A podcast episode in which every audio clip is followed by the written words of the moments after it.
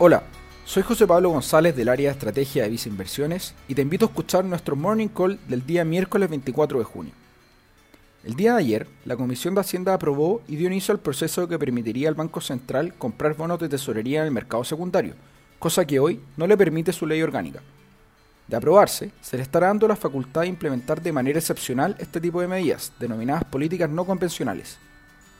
Con esto, se busca mejorar los niveles de liquidez en nuestra economía, ya que comprar bonos del Tesoro en el mercado secundario significa que se estará comprando bonos a quienes hoy los tienen, es decir, a compañías de seguros, fondos mutuos, fondos de pensiones o bancos, los que podrán utilizar ese dinero para invertir en otro tipo de activos, como podrían ser, por ejemplo, préstamos a empresas o a personas. Este tipo de medidas implican una presión bajista para las tasas de mercado, lo que favorece a los instrumentos de renta fija local.